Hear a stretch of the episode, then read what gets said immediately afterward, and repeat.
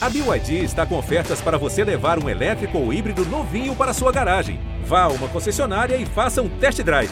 BYD, construa seus sonhos.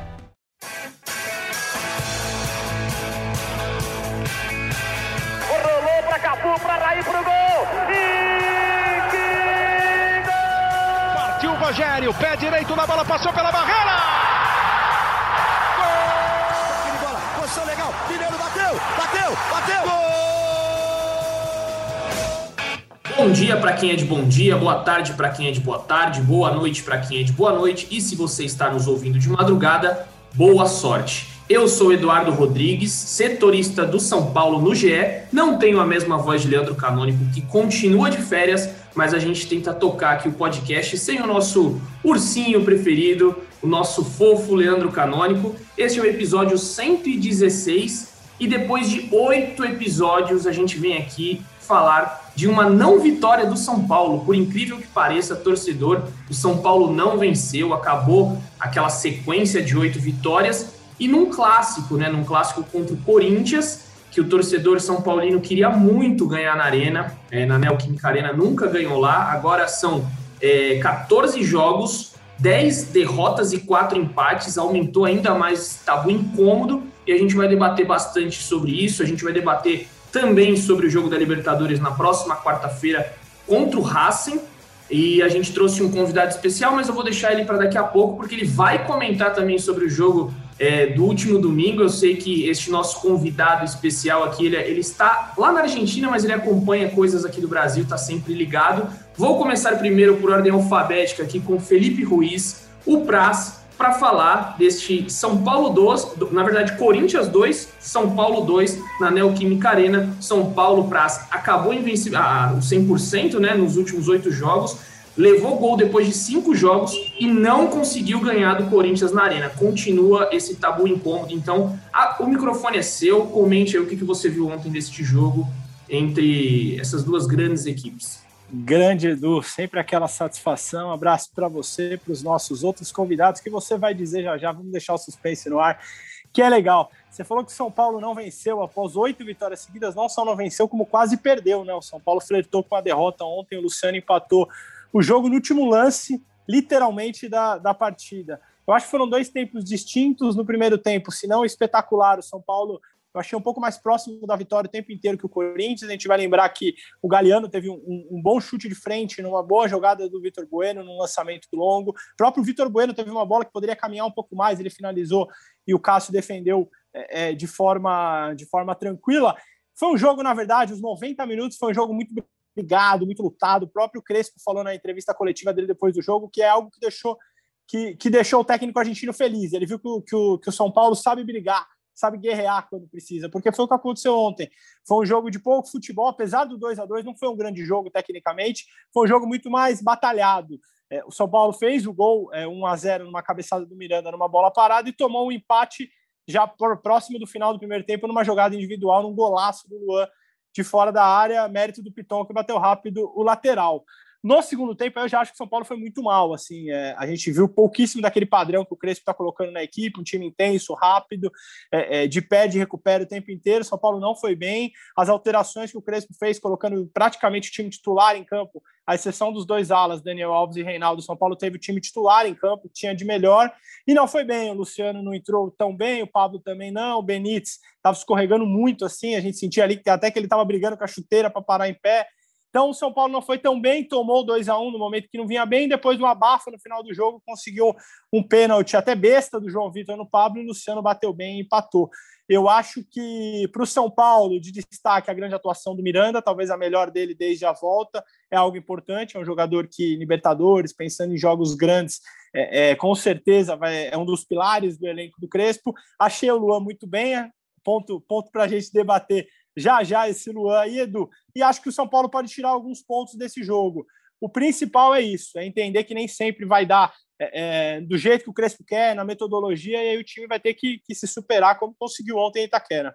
Boa praze. E a próxima pessoa que eu vou chamar aqui é o Leonardo Lourenço, que eu, eu vou ler o último parágrafo da análise que ele fez contra o Rentistas, porque ele foi preciso nesse último parágrafo e parece que ele já previa o que, o que viria neste último domingo, e foi o seguinte: é inegável o favoritismo tricolor para o majestoso contra o rival em crise.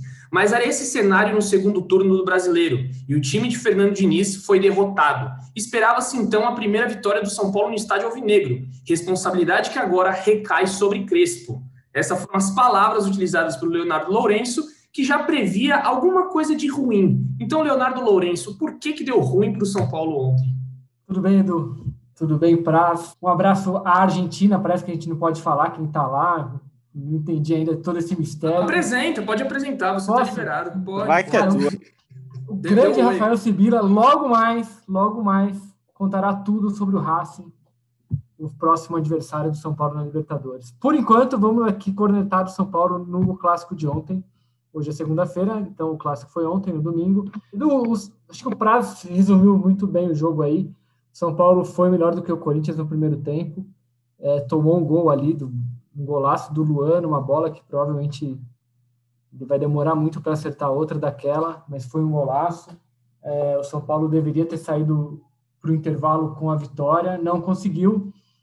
É, e aí depois do segundo tempo foi foi duro de ver os dois times jogando pouquíssimo, é, mais preocupados em, em, parar o outro time. Foi dose, ainda mais no horário de domingo, quase meia-noite, estávamos todos loucos para ir dormir e ou ver o paredão do BBB. Parece que vocês que são fãs aí, parece que teve uma comoção ontem, eu não acompanhei direito. Mas injustiça. Olha lá, tá vendo? Mas é isso, São Paulo foi muito mal.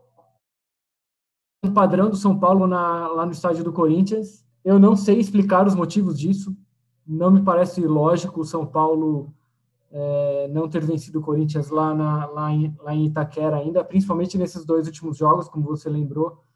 É, no Brasileiro do ano passado, o time do Diniz estava numa fase espetacular contra um Corinthians que estava numa fase menos pior do que a de hoje, mas perdeu. O, o São Paulo do Crespo foi a Itaquera ontem no momento infinitamente melhor do que o do Corinthians, quase perdeu, conseguiu um empate ali no último minuto. É, eu, sinceramente, não sei dizer os motivos dessa dificuldade do São Paulo em Itaquera. E acho que isso, inclusive, é, tem sido um debate hoje, vocês devem estar acompanhando, sobre essa opção do Crespo em escalar um time misto lá, lá no estádio do Corinthians. Se ele deveria ter tratado o clássico como um jogo qualquer, em que ele pode poupar jogadores como Daniel Alves para um jogo seguinte de Libertadores, que acontece só três dias depois. Não sei qual é a opinião de vocês. Eu não acho que um jogo contra o Corinthians é um clássico qualquer. Claramente a torcida do São Paulo está muito incomodada com essa dificuldade em ganhar um jogo lá em Itaquera. É, ainda que hoje muitos digam que, olha, era um jogo que não valia nada, o São Paulo já está classificado, não sei o quê, mas está muito claro que, que esse tabu está incomodando o torcedor de São Paulo, não só esse, como a questão também de, de não vencer títulos. O torcedor de São Paulo está ansiosa é, eu confesso que eu, não, eu também não sei dizer se, a, se o Crespo é, foi correto em escalar um time misto. Racionalmente, é óbvio que o jogo contra o Racing é muito mais importante. São Paulo tem, tem 100% na Libertadores. Uma vitória na Argentina praticamente garante o time nas, nos mata-matas da Libertadores.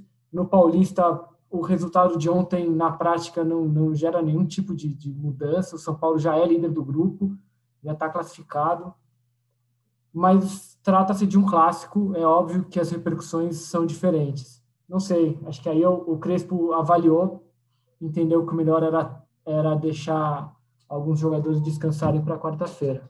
Boa, Léo. Agora eu vou então colocar já o nosso convidado aqui, Rafael Sibila, lá diretamente da Argentina. É, vou colocar já ele na, na berlinda, então, em cima do muro. Sibila, você vai ter que responder essa pergunta de Leonardo Lourenço. Não sei se você assistiu ao jogo, né? Até porque hoje de manhã eu vi que você já estava no Redação Sport TV falando do Defensa e Justiça, que vai enfrentar o Palmeiras. Então, muito trabalho nessa semana aí com Racing para o São Paulo, Defensa e Justiça para o Palmeiras. Mas se você assistiu o jogo, você acha que foi correto é, essa mescla do, do, do, Crespo? Você acha que devia ir com o time completo? Seja bem-vindo, o microfone é todo seu. Fala, Edu, Léo, Praz. É, boa tarde, bom dia, boa noite para a torcida do São Paulo. Eu acredito que a escolha foi a correta. É, eu assisti ao jogo, é claro que é um tabu que incomoda, um clássico é, tem que ser levado sempre a sério, mas a gente não pode esquecer o momento que estamos vivendo e tudo que o São Paulo passou nas últimas semanas por conta da paralisação do Campeonato Paulista. É, apesar que o São Paulo e o Crespo teve um tempo para trabalhar e descansar o elenco, não foi agora, poucos dias atrás, que o São Paulo jogou cinco jogos em dez dias. Então, eu acho que pensando numa estratégia na temporada, era a decisão a ser tomada. É um clássico que tirando a questão do tabu, ele não interfere na vida do São Paulo e tampouco interferia na vida do Corinthians. Os dois times já estavam com a classificação garantida para as quartas de final do Paulistão. Então era quase que um amistoso. Ele ganha um ar dramático, esse clássico, pelo fato do tabu, porque se o tabu não existisse, acredito que nenhum torcedor de São Paulo estaria defendendo a escalação de um time titular na véspera de um jogo contra o Racing, que você já pode encaminhar muito bem a tua classificação para as oitavas de final da Libertadores e focar no que o torcedor de São Paulo quer mesmo é quebrar o tabu contra o Corinthians na, no Itaquerão ou é conquistar um título? Se você pensar que é conquistar um título, então você abre mão desse clássico, você garante a classificação contra o Racing com 100% de, na, na, campanha da Libertadores, e depois, na fase final do Campeonato Paulista, você pode eventualmente até poupar na Libertadores, porque você já vai estar classificado e vai estar pegando os adversários já em outra situação. Então, acho que pensando numa estratégia, e, e como o Crespo pode ser mais racional, porque ele não é um torcedor são paulino desde criança, não vive com tanta angústia esse desejo de vencer um clássico em Itaquera, talvez para ele foi mais fácil tomar essa decisão é, de, de poupar nesse clássico, num clássico. Claro que eu acho que o que machuca o torcedor de São Paulo nesse momento é que é um Corinthians tão fragilizado que parecia que era tão óbvio que o tabu cairia.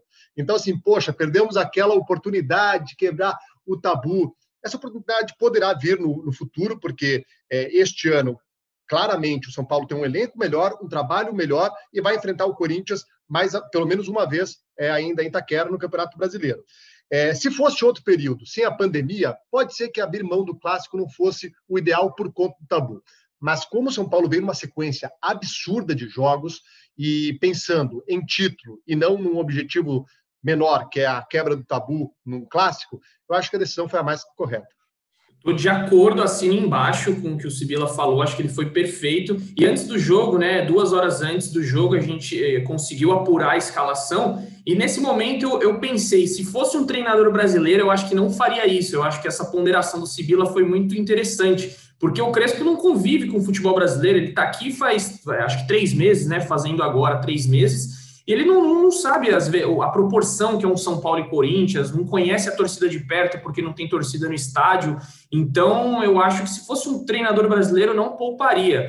É, e vendo o time no papel, não era um time ruim do São Paulo. Você tem uma, uma zaga ali que pode, que pode e deve ser a titular, com Miranda, Léo e, Bruno, e Arboleda você tem o Wellington, que é um lateral, um baita de um lateral esquerdo, o Igor Vinícius, que é um, é um titular, né, entre aspas, de, antes do Daniel é, se destacar, um meio de campo com o Luan e Rodrigo Nestor, que são titulares. Na Libertadores, o Crespo tem colocado o Lisieiro, é, o Igor Gomes, que por muitas vezes foi titular, só o ataque que eu achei fragilizado. O ataque realmente com Galeano e Vitor Bueno era um ataque mais fraco, né, mais frágil. O Galeano sentiu muito o jogo, não jogou bem, a bola estava queimando no pé dele, mas também dá para entender, 21 anos, primeira vez num um clássico como titular, é, então é, dá para entender. E o Vitor Bueno, um centroavante que não é centroavante. Então, o ataque eu senti muito fragilizado, o São Paulo perdeu um pouco nisso, né? O Cássio, eu não lembro de uma defesa assim espetacular que o Cássio fez, porque a bola realmente, quando chegava no Galeano,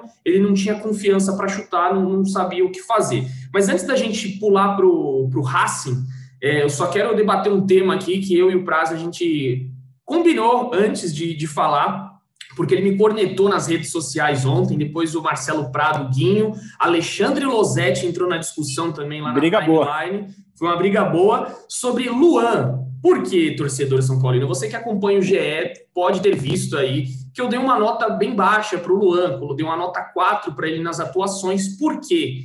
Porque no gol, no segundo gol do Corinthians, o Luan dá um chapéu no meio de campo, perde a bola e depois, segundos depois, uma sucessão de fatos ali é, de azar, né? Ou de, às vezes, alguns erros individuais do São Paulo, saiu o segundo gol do Corinthians.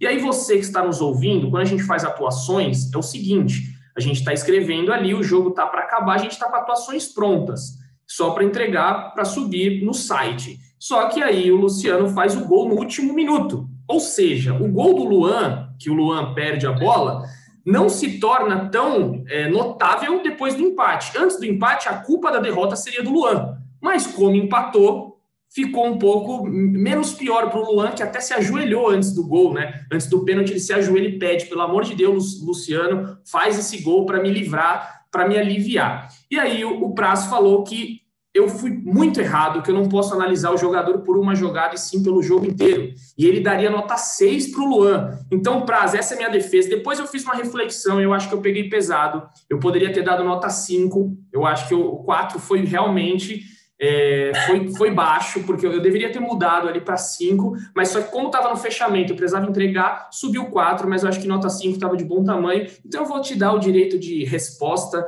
para sua defesa aí. Então, prazo microfone minha, também. Minha réplica, Edu, depois tem a sua tréplica, né? Vamos fazer o. Vai vem. O, o próprio. Ela debate, ela debate. A lá debate. 15 segundos. Precisamos de um mediador 15... aí. Cronometrem o tempo aí. Eu tá lá, teu tempo, prazo. Vamos lá, vamos para a réplica. Bora. O próprio Luan, quando sai o gol, ele pede desculpa para o Arboleda, né? Ele fala, a culpa é minha, foi culpa minha. O Arboleda fala, não foi sua, não foi sua. O é, que, que eu acho, Edu? Eu acho que aconteceram muitos lances ali depois da tentativa de chapéu do Luan. Eu fui procurar o lance no nosso, no nossos melhores momentos do GE nem dá para ver o, o chapéu. Aí eu fui procurar no nosso LAN, que é onde a gente grava todos os jogos inteiros aqui. Realmente, o Luan tentou dar um chapéu e errou. Eu acho que ali onde ele estava não era o lugar mais, mais indicado. Aí depois a bola rebate, o Miranda dá de cabeça, ela sobra pro pro Benítez, o Benítez tenta sair driblando, a bola estava meio que dominada para ele, ele tenta dar um drible, ainda perde a bola, e aí o, o Ramiro, que fez um bom jogo pelo Corinthians, aciona o Luan, o Luan dá no Fagner, o Fagner põe no mosquito e sai o gol. Eu acho que assim aconteceram muitos fatos depois do, do erro do Luan que a gente pode até citar como um erro. É, e na hora de, de, de, analisar a atuação de um jogador, eu gosto muito de analisar o jogo todo. Para mim, o Luan foi o segundo melhor jogador do São Paulo ontem, só atrás do Miranda. Acho que os dois tiveram uma atuação muito consistente. Os dois ganharam praticamente todos os duelos que disputaram no jogo. Acho que se o São Paulo conseguiu algo no meio de campo, deve ao Luan. O Nestor foi muito mal. O Igor Gomes também estava tava apagado, é um jogador que não vem jogando aquilo que, que dele se espera. Então, acho que o Luan, apesar desse erro, dessa tentativa de chapéu, foi um jogador durante os 90 minutos ali que foi combativo, que foi incisivo. Acho que a atuação dele ontem, na minha, na minha visão, uma, uma nota 6 ali, Edu. É, todo mundo que ouve esse podcast aqui sabe que eu sou o maior defensor de Luan, para mim, um dos maiores jogadores que subiram da base. Gosto muito do Luan. Eu não vou dar minha tréplica, eu vou falar, na verdade, para Leonardo Lourenço, Rafael Sibila, para eles darem o voto, quem está certo nessa. E aí a gente acaba a discussão. Ou eu perdi ou eu ganhei. Então Democracia, lá. justiça. Democracia. Você quer, você quer que eu. Pô, quer que eu assuma seus BOs, cara? Se vira aí, meu. É só para você votar, quem tá certo e quem tá errado. Não, eu acho que o, o, eu vou ficar com o prazo, cara. Eu acho que o. É, você é sempre fica, Luan, né? Obrigado, é, é. obrigado mesmo. Não, eu gosto de você, cara. É, é que eu disfarço bem. Cara, é, é, um erro, foi um erro do Luan ali, aquele chapéu no meio de campo, mas como o Prazo falou, cara, depois a bola vai, volta, o Miranda, o Benítez tenta sair jogando. Acho que colocar na conta do Luan e só do Luan é injusto. Ele, ele acho que ele, ele jogou muito bem ontem, principalmente no primeiro tempo. É, mas colocar esse gol do Corinthians na conta do Luan, acho que é, é exagerado, cara. É demais, é demais. É, eu, eu, eu, vou, já, já, que já temos dois votos e o meu voto é indiferente nesse momento, é, eu queria só falar uma coisa sobre o Luan, que é importante esse pedido de desculpas dele, porque você vê que o jogador está sentindo o clássico. Então, eu acho que dentro da frustração do torcedor São Paulino de ontem não ter vencido o clássico, a gente tem alguns pontos que certamente o Crespo irá trabalhar tentando tirar desse jogo, que não era o que o torcedor de São Paulo queria, algo positivo. Então, acho que assim, foram dois gols que surgem é, de desatenções do São Paulo. Claro que o Piton foi muito bem na cobrança do lateral, porque ele foi muito rápido, né? Ele pega a bola do Gandula e já bate. Mas você não pode, num jogo, um clássico ou um jogo eliminatório de Libertadores, ficar reclamando de lateral enquanto o outro time está tá, tá criando a jogada muito rápido. O Corinthians foi muito rápido e a, e a, e a defesa do São Paulo está desatenta naquele momento. E são gols como esse, que tem um chute do Luan que é espetacular, o Luan do Corinthians, mas é uma desatenção dessa que você pode terminar com 1 a 0 contra e você está fora de uma Libertadores.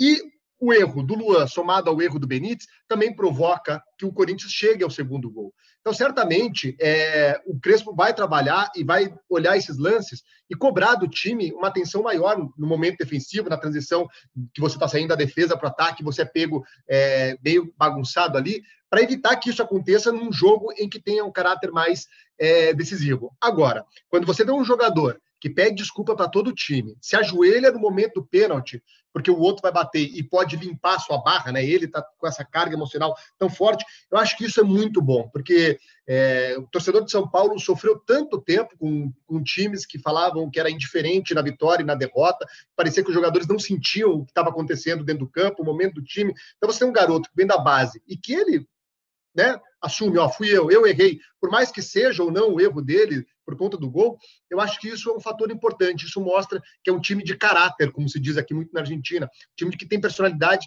e que era o, time reserva de São Paulo, quase todo ele, mas que estava lá tentando ganhar. Se deu certo a estratégia, se conseguiu jogar bem ou não, é um outro detalhe. Mas que estava tentando ganhar, não estava aquele blazer, pedante, ah, ok, estamos em campo só.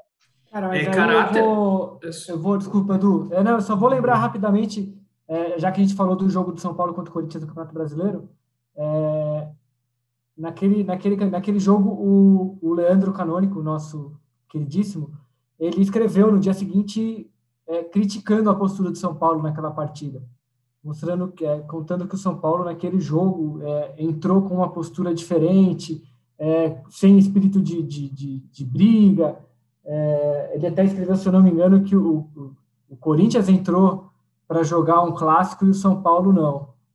É, ontem, pelo menos, não foi isso que a gente viu. São Paulo não é mais aquele time sem brios que, que, que a gente criticava até o final da temporada passada, um time que, que desmoronou uh, quando conseguiu uma vantagem quase recorde no Campeonato Brasileiro, né? Então, é, e isso foi, foi citado pelo Crespo na coletiva, ele, ele bateu nessa tecla várias vezes, assim, é, dizendo que, olha, a gente joga de um jeito, temos uma, um modelo de jogo. É, quando esse modelo de jogo não é permitido, seja por algum problema nosso ou, ou pela atuação do adversário, pelo menos a gente luta. E ontem o São Paulo lutou. Não dá para reclamar de um time que, que encontra um pênalti no último minuto e que empata um clássico em Itaquera. Então, desse ponto de vista, acho que a torcida não tem do que reclamar era um time misto, era um time que eu considero melhor do que o Corinthians ontem. Era um time que poderia ter vencido o clássico. Não venceu por uma série de circunstâncias, é, mas entre essas circunstâncias não está a falta de luta e a falta de espírito do time. É, e, e a palavra caráter, né? O Sibila falou, eu achei curioso, porque ontem foram seis perguntas para o Crespo. Acho que em quatro respostas ele falou, usou a palavra caráter. E aí eu estava tentando, eu, eu, eu, queria fazer uma tradução, mas eu falei, mas caráter eu acho que é uma palavra em português. Aí o Sibila está dizendo que na Argentina se fala muito. Então explica esse termo aí para a gente, Sibila. O é. que é o caráter aí que ele gosta de usar?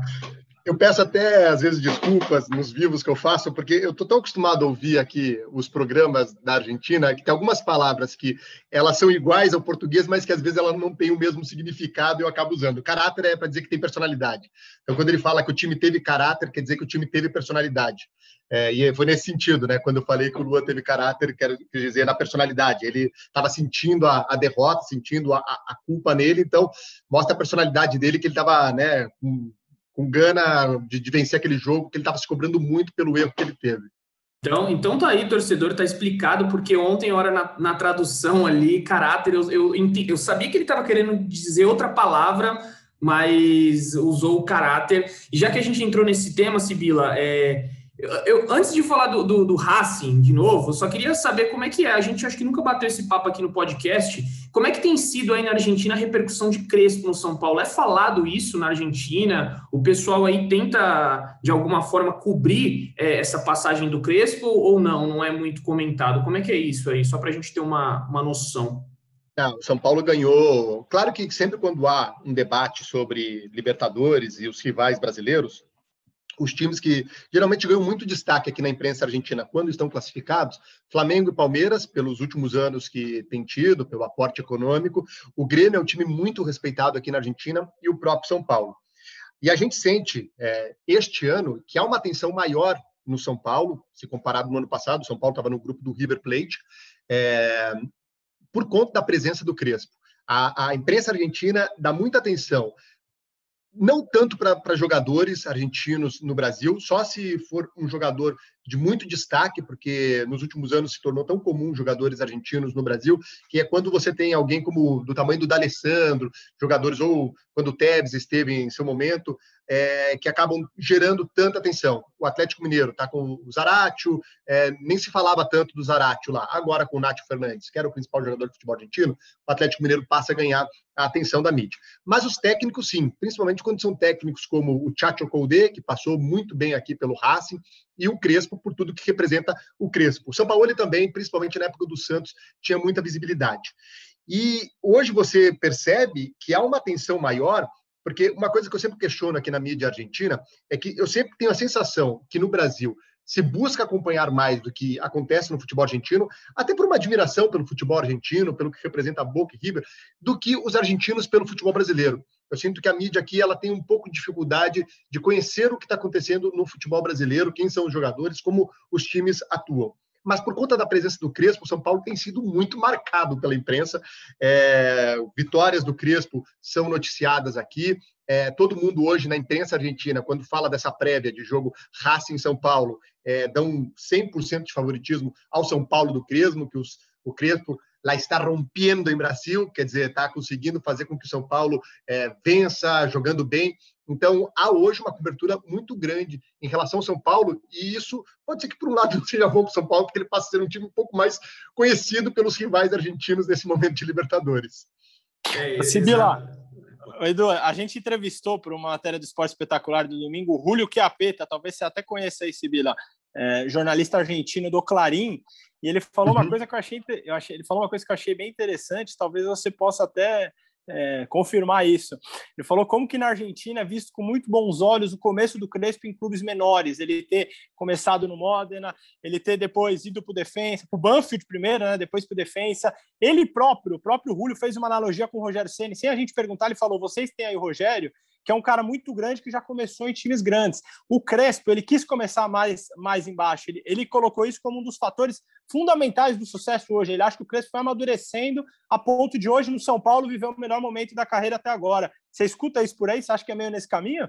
Acho que sim, acho que sim. É um movimento parecido com o do Alex, né? Agora na base do São Exato. Paulo, jogadores gigantes e que resolveram primeiro ir para o time, para time da base, um time menor, para depois alçar voos maiores. Na, na Europa, a gente teve isso com o Gerrard, se não me engano, o Zidane também fez isso.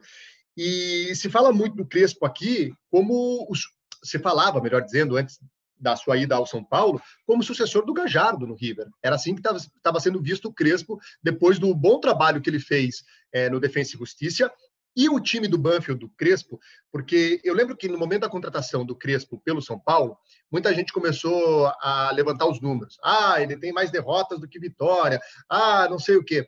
É, mas isso vai pelo fato dele ter encarado o desafio de ser técnico do Modena, do Banfield e depois Defensa e Justiça, que são times infinitamente menores do que o São Paulo. E, e, o, e quem assistia aos jogos, principalmente do Defensa e Justiça, conseguia entender a ideia de jogo dele, que é uma ideia muito aplicada hoje no São Paulo. E ele conseguiu, no meio do caminho, também corrigir alguns erros num time que tem muito menos pressão. Então, quando você vê o início da Libertadores do ano passado, a primeira experiência dele como técnico de um time menor, na Libertadores, você vê que ele vai encarar um Santos na Vila Belmiro de uma maneira que ele não precisava encarar o Santos na Vila Belmiro. E o Defensa e Justiça, que tinha chance de classificação para a segunda fase da Libertadores, para as oitavas de final, acaba ficando fora e quem entra é o Delfim do Equador. E quem assistiu o jogo do Palmeiras e Delfim do Equador sabe o que era o Delfim do Equador. Mas ali houve um erro porque ele estava aprendendo. E é mais fácil você aprender quando você tem menos pressão. Porque se ele tivesse tomado aquela mesma decisão e sido eliminado na fase de grupos com o São Paulo, por exemplo, a pressão era outra. Pode ser que ele nem seguisse no trabalho. Deu certo, ele conseguiu entender, ajustou o time para uma Copa Sul-Americana. Claro que tem um nível técnico mais, mais baixo do que o, o da Libertadores, mas foi campeão enfrentando surto de Covid no elenco e conseguiu é, vencer o Lanús, que é um time muito mais copeiro do que o próprio Defensa e Justiça. Maravilha, perfeito. Então, essa, essa explanação do Sibila né, sobre a imagem do Crespo, já que a gente entrou na, no, no futebol argentino, traga informações, Sibila, do Racing, como esse Racing vem. É, a gente viu que no primeiro jogo empatou com o Rentistas, foi um jogo até surpreendente, a gente se surpreendeu porque o Rentistas é pouco conhecido, um time de bairro do Uruguai, que tem nenhum, na verdade, não tem tradição na Libertadores, até porque a primeira Libertadores do Rentistas, na segunda rodada, sofreu para ganhar do esporte, do esporte em cristal por 2 a 1 é, começou perdendo, né? Conseguiu a, a virada em determinado momento. Eu, eu, acho que foi virada, né? Agora não, não, não, vou me lembrar o certo aqui, mas ah, não, né? Foi não. o primeiro. Abre 1 a 0 o Racing. Racing. Isso. Abre 1 a 0 o Racing. Isso. E aí fez o gol, teve jogador expulso, fez o jogador no, fez o gol no finalzinho. E o jogador que foi expulso, inclusive, é muito importante para o Racing. Queria que você pontuasse isso. Como é que como é que tá esse Racing? Como é que vem para enfrentar o São Paulo na quarta-feira às 19 horas? na Argentina, um jogo que para o São Paulo vai ser muito importante, né? Pode abrir nove pontos aí na, no grupo E da Libertadores e encaminhar demais essa classificação, que vai ser importantíssimo. Se o São Paulo ganhar, eu, eu considero que já está com uma mão, um pezinho, né? Vamos colocar assim, um pé ali nas oitavas de final. É, porque deduz-se que, pelo menos contra o Esporte Cristal, são três pontos garantidos em casa, chegaria a 12, com 12 você está classificado para as oitavas de final. O Racing chega muito pressionado, vive um momento muito ruim o Racing, com o Juan Antônio Pizzi. Para quem não lembra do Pizzi, ele foi técnico campeão pelo Chile na Copa América de 2016, aquela que o Chile ganha sobre a Argentina, lá nos Estados Unidos. E o Racing, ele bem pressionado, com a torcida pedindo que o Pizzi deixe de ser técnico do clube, porque desde a chegada do Pizzi, já são 17 jogos, o Racing. Há uma pergunta que se faz muito aqui na Argentina, que é ao que joga o Racing? A que se juega Racing? É, porque as pessoas não sabem qual, o que, que o Pizzi quer desse time. Qual é a proposta de jogo do Racing? Como é que funciona esse time? Cada hora ele inventa algo e sempre um time muito lento, um time com poucas ideias, pouco ofensivo. Então é um time que está pressionado, perdeu no fim de semana para o Central Córdoba, é, lá em Santiago del Esteiro. Bem verdade, o Pizzi colocou um time alternativo, mas já vinha perdendo outros jogos com o time titular, não foi bem contra o Rentistas, merecia ter perdido o jogo e achou um golzinho no final, assim como contra o Esporte Cristal. Contra o Esporte Cristal, o Racing tem 15 minutos bons de jogo e depois o resto do jogo é o Racing do Pise, que é um time que você olha, assiste e você não sabe é, qual é a proposta de jogo do time, como é que funciona esse time. O jogador que foi expulso é o Lucas Urban, que é um dos zagueiros que o Pise tem usado quando ele monta um time com uma linha de três atrás é, vai estar fora desse jogo. Uh, se dá para destacar algo positivo nesse Racing, o São Paulo precisa ter atenção com o atacante Copete, que é um camisa 9, de 1,80m e 88 kg. Ele não é tão técnico, a qualidade dele não é assim, ah, o jogador mais técnico que vai dominar uma bola, mas ele briga demais, ele incomoda demais os zagueiros. Então é importante ter atenção com ele. Tem um meio-campista chamado Nacho Piatti, que é um jogador já 35, 36 anos de idade, muito bom tecnicamente, mas que ele tem tido dificuldade para aguentar ritmo dos jogos da Libertadores. O lateral direito que o Pisa encontrou é um garoto da base chamado Juan Cáceres, tem sido a principal arma ofensiva do Racing, as jogadas que ele faz pelo lado direito, muito bom na bola aérea, e o Racing tem um ótimo goleiro, que é o Arias, titular da seleção chilena.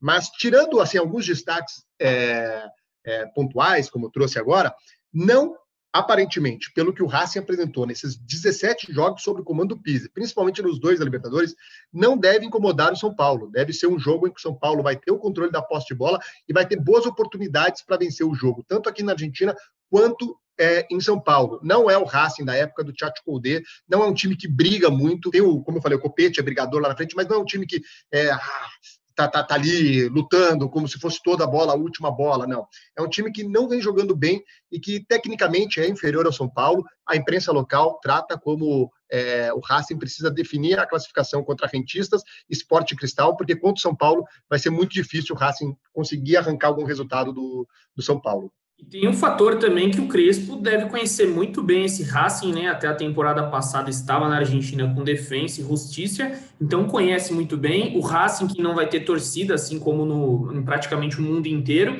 então com ela cilindro lotado seria um pouco mais difícil, né? Mesmo com a, a, a algumas deficiências técnicas do time do Racing, vai perder. É, mas, enfim, vamos ver o que acontece. Então, queria saber do Léo, já que o Sibila falou do Racing, como é que vem, Léo, é, esse São Paulo é, para o jogo de quarta-feira? Você acha que vem time, com certeza time titular? Eu acho que a maior dúvida né, seria na zaga. Como é que você acha que vem essa zaga aí do São Paulo para quarta-feira? É, acho que a própria escalação do São Paulo ontem já, já deu indícios de que qual vai ser o time que joga lá na Argentina. Né? Acho que a a nossa dúvida mesmo é se o Miranda ganhou a posição na defesa, né? Pelo jogo de ontem, acho que talvez é, pelo jogo de ontem, acho que, que acho que ele garantiu um lugar ali do lado do Arboleda e com o Léo. Ele jogou muito bem ontem, fez um gol, inclusive. Acho que essa é a, é a principal é a principal dúvida que temos para o jogo. O Léo, que estava suspenso contra o Rentistas por ter sido expulso lá no Peru, volta é, quem mais, amigos? O Liseiro, que foi, que foi poupado ontem, deve jogar também. O Dani Alves, com certeza. Reinaldo também.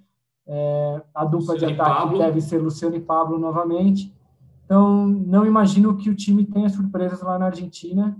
É, o São Paulo que vai à Argentina para jogar na quarta-feira, depois volta para o Brasil e joga contra o Mirassol na última rodada da fase de grupos do Paulistão já classificado, e aí começa mais uma nova maratona de jogos, daquelas em que vai jogar de novo dia sim, dia não, é, e, vai, e vai nessa toada é, Paulista e Libertadores até o dia 23 de maio, caso chegue a final do Campeonato Paulista.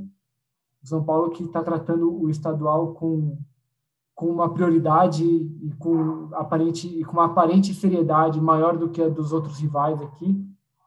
Então, o torcedor de São Paulo vai ter que se acostumar aí com, com mais uma maratona daquela de, de jogo um dia, descansa no outro para jogar de novo. É, provavelmente o Crespo vai ter que poupar jogadores em algum jogo importante. É por isso que o Sibila lembrou bem: uma vitória na Argentina leva o São Paulo a nove pontos e deixa o São Paulo a praticamente uma vitória de se garantir nas oitavas de final da Libertadores é uma vitória que pode ser contra o Rentistas no Uruguai, contra o Sporting Cristal no Morumbi, que é, é, é um resultado bastante provável. É, então, vencer, no, vencer na Argentina dá uma tranquilidade muito grande para o Crespo poder fazer esse planejamento de, de, de uso dos atletas nessa maratona que está se desenhando mais uma vez. Hein? O, o Sibila, Edu, o Sibila falou que o, que o Racing poupou jogadores no fim de semana, no jogo importantíssimo de decisão de campeonato argentino. O Racing está na, na, na, no meio de tabela ali, né? O jogo era muito importante, o Racing poupou os jogadores. E aqui no, no, no Brasil, o São Paulo, com a classificação definida, era um clássico, tudo bem, mas acho que é muito complicado contestar o Crespo pela, pela tomada de decisão, até porque é, hoje em dia a gente tem conhecimento que os fisiologistas conseguem detectar lesões, conseguem ver é, como que os jogadores estão para poderem ou não atuar. Então, acho que a, a decisão foi acertada. É, e um ponto eu acho que desse jogo que vai ser fundamental é a volta dos alas, né? Acho que muito além da dupla de ataque, dos meias, acho que os alas são construtores nesse, nesse estilo de jogo do Crespo.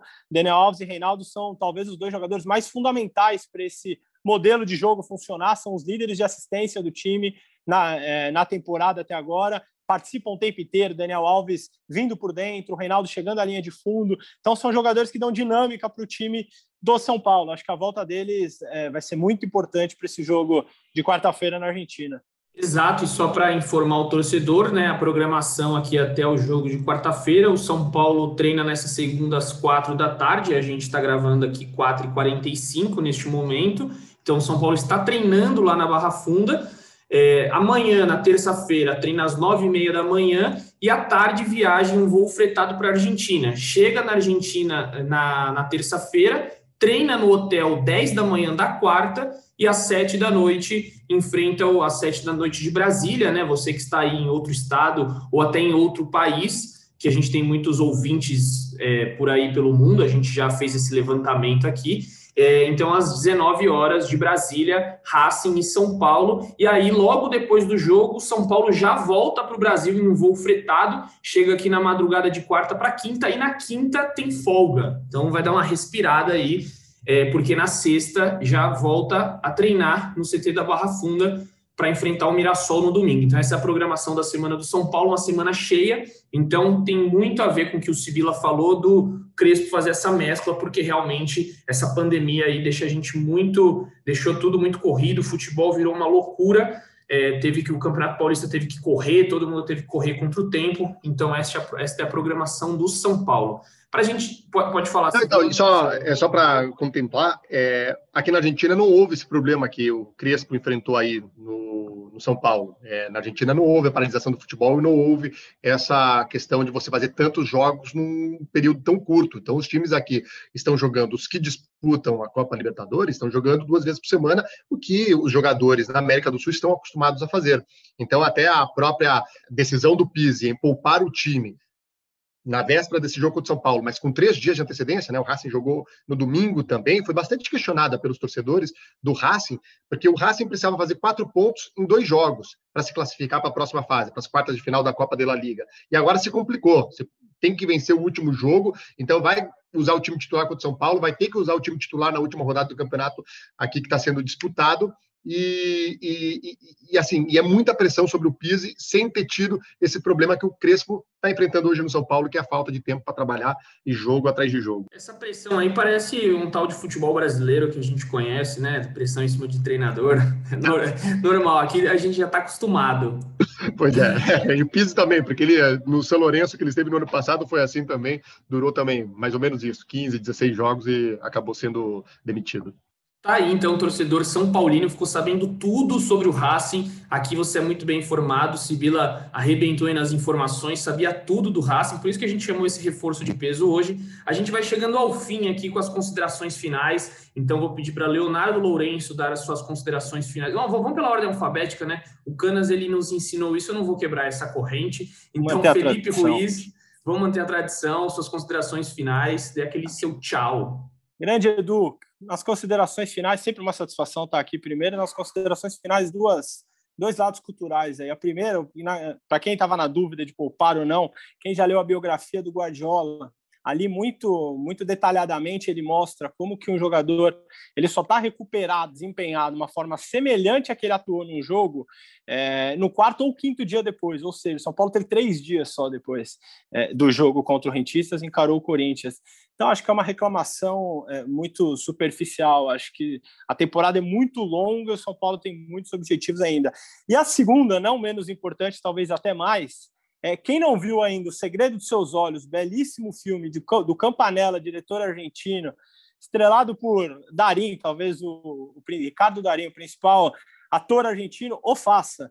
É, lá fala muito sobre é, cultura argentina e sobre a paixão pelo Racing. Tem uma frase icônica do filme, Una pasión no se cambia. É, eles vão atrás de um, de um criminoso através eles descobrem que esse criminoso estaria na arquibancada do, do jogo do Racing porque ele não jamais deixaria de torcer pelo time. Eles encontram esse cara lá dentro. Não vou dar mais spoiler, mas vale muito. Tenho certeza que tenho certeza que o Sibila que sorri agora apoiará esse, essa dica cultural de filme. Sempre uma satisfação estar por aqui. Aquele abraço. Pô, o Praz é, é, muita cultura. Obrigado por este, a sua consideração final, que foi maravilhosa. Parabéns. Você é um poeta, né, nas redes aí, sempre poetizando. Meus parabéns, Felipe Ruiz, o Praz. E já passa a bola para Leonardo Lourenço. Não sei se vem com tanta poesia assim, com tanta cultura. Não, ele já fez com a cabeça ali que não. Mas pode dar suas considerações finais sem essa poesia de Felipe Ruiz. Cara, com criança pequena em casa não sobra tempo, cara. Lamentavelmente não temos tempo, cara. É... Não, só agora, só ilustrando o que a gente, o que eu falei agora há pouco sobre essa maratona que o São Paulo tem pela frente no Campeonato Paulista. Como eu te falei, né? Dia 9, agora domingo, joga contra o Mirassol, e aí dia 12 do 5 vai ao Uruguai jogar contra o Rentistas, que é uma quarta-feira da semana que vem. E aí a tabela do Campeonato Paulista, que é aquela tabela que ainda não foi desmembrada, né? Aquela tabela genérica dos mata-matas, ela prevê o jogo de quartas de final no dia 13 ou seja, o dia seguinte desse jogo contra o Rentistas no Uruguai. É óbvio que o São Paulo não vai jogar dia 13, é muito provável que jogue no dia 14, na sexta-feira, só que isso implicaria no seguinte: o São Paulo teria que jogar a semifinal do Paulista no domingo, ou seja, teria só o sábado para se preparar entre um mata-mata e outro. Lembrando que os mata-matas nessa fase de quartas e semifinal é jogo único, então, então aquela, aquela bobeada, como foi a bobeada contra o Mirassol no ano, no ano passado, é fatal, não dá tempo de se recuperar. Passando pela semifinal, o São Paulo joga ah, no dia 18 de maio contra o Racing no Morumbi, uma terça-feira, e aí já jogaria a primeira, o primeiro jogo da final do Paulista dois dias depois, dia 20, uma quinta-feira, e a final, o segundo jogo da final, dia 23, domingo, e aí o último jogo da fase de grupos da Libertadores, no dia 25, quer dizer, é, é, o São Paulo está muito bem, mas é, é preciso muita atenção nesse momento, porque com essa maratona de jogos, o risco de lesões, o desgaste dos jogadores, é, um tropeço ou outro pode ser fatal daqueles que, que, que não tenha tempo para se recuperar. Acho que o Crespo deve ter pensado muito nisso quando decidiu escalar um time misto ontem contra o Corinthians e vai continuar pensando nisso até o dia 25, que é quando acaba essa fase de grupo da Libertadores. Amigos, um abraço e até a próxima. Um abraço ao Sibila, que está sempre nos atendendo aqui, diretamente da Argentina. Ele que deve estar tá comendo carne melhor do que a gente lá por enquanto. Como todos os argentinos fazem, né, cara? É muito...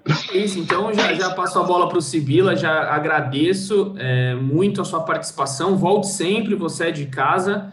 Quando você quiser, você pode mesmo se convidar. Falou, hoje eu quero participar, fique à vontade, ah, a casa é sua. Tem essa licença poética? Tem essa licença poética, fique à vontade. Então, já dei suas considerações finais e te agradeço mais uma vez. Eu que agradeço, Edu, Léo, Praz. Bom, aqui domingo teve carne, teve chori, teve tudo na, na, na churrasqueira para ver o jogo do Racing depois do São Paulo. E sobre o filme falado pelo Praz, é, agora vou dar uma de, né, de entendido de cinema, é um dos planos sequências mais espetaculares que eu já vi na vida, que é a cena no estádio do Huracan, em que eles estão fazendo a perseguição. Assim, desculpa pelo spoiler, mas assim, o plano sequência é espetacular, é uma das coisas mais sensacionais que o cinema argentino já produziu. Eu acho que o torcedor de São Paulo é, tem que respirar um pouco nesse momento, é, baixar um pouco o tom. É, Para aqueles que estão criticando a decisão do Crespo de domingo de ter usado o time misto e não ter vencido o Corinthians, também não perdeu, então podemos olhar o copo meio cheio, meio vazio. É, a não derrota não trouxe uma pressão que poderia trazer, porque se o empate já trouxe uma pressão desse tamanho, imagino que poderia ter acontecido se não sai aquele pênalti e o Luciano não converte o gol. Como o Léo mostrou aí, o calendário é muito difícil, eu acredito que deve estar passando pela cabeça da comissão técnica e da própria diretoria do São Paulo. Se vier uma vitória nessa quarta-feira, um possível, uma possível poupada no voo para Montevidéu, porque aí você já vai estar na véspera do jogo das quartas de final do Campeonato Paulista. Então, se você já encaminha uma vitória contra o principal concorrente, que é o que tudo indica é o Racing, você pode abrir mão de levar o time titular para Montevidéu, apesar de não ser um voo tão longo, porém tem todo o trâmite da, do desembarque, de imigração, você perde muito tempo nisso. Então acho que amanhã a vitória, amanhã não, perdão, na quarta-feira, a vitória pode ser muito importante para São Paulo para pensar nessa, nesse tabu que eu acho que é o tabu que mais incomoda o torcedor de São Paulo, que é conquistar um título vai enfrentar um adversário que está fragilizado, é um time de camisa, é um dos cinco grandes da Argentina, é campeão da Libertadores. O Racing voltou a participar de torneios internacionais com frequência, é, principalmente com essa gestão do Victor Blanco, que é atual presidente do clube. Então, são jogadores que estão acostumados a disputar é, competições internacionais, mas não está jogando bem. Então, acho que o São Paulo vai ter uma boa oportunidade de vencer um time o Racing ontem eu falei que jogou no domingo com um time misto, boa parte dos jogadores que estavam lá, pelo menos cinco, são titulares, perdeu para o Central Córdoba, que não vencia um jogo em casa há mais de um ano. Então, assim, é um adversário que está fragilizado, com um técnico muito contestado, e tem na lateral esquerda o Mena, que vai se reencontrar com o São Paulo. Não sei se deixou muita saudade do torcedor São Paulino, mas vai ter esse reencontro então na quarta-feira no cilindro. E aí fica a dica cultural: quem vier para a Argentina, quando acabar a pandemia e estádio estiver permitindo o público, não olhe para a bomboneira, não olhe para outro lugar, vá para o cilindro, que a experiência é sensacional. Aí, saudades da Argentina, muitas saudades. Já tive o prazer de ir algumas vezes, gosto muito. Eu, o, o Civil está bem, comendo boas carnes num país muito, muito gostoso de se visitar. E eu vou me despedir aqui é, rapidinho também. Oi? Desculpa? E tomando bons vinhos, né? Você falou da boa carne, tomando, tomando bons, bons vinhos. exatamente. Isso é muito importante. E doce de leite também, cara. Eu vou me despedir aqui. É Oi? Doce de leite. Doce de leite? Tudo. A Argentina é maravilhosa. Alfajor, pronto. Fenomenal. Aí, ó, a gente pode passar o dia aqui. É, eu vou me despedir só falando, já que o São Paulo não ganhou no futebol é, do Corinthians, teve vitória no basquete, 79 a 68, e o São Paulo se classificou para a semifinal do NBB, vai, vai enfrentar o vencedor de Minas ou Franca, e no futebol feminino, neste final de semana, no sábado, empatou em 1 a 1 com o Havaí Kinderman, e o São Paulo está na sétima colocação do brasileiro feminino, com 10 pontos, ou desculpa, com 8 pontos ganhos. O Corinthians, sempre o Corinthians, é líder com 12 pontos. Então, fica aí essas duas informações do futebol feminino e do basquete do tricolor, que sempre com Jorginho, Jorginho craque tricolor no basquete, sempre bem aí, sempre na ponta. É, eu vou me despedindo aqui com aquele bordão clássico de Leandro Canônico. Um beijo no coração e um abraço na alma de cada um de vocês.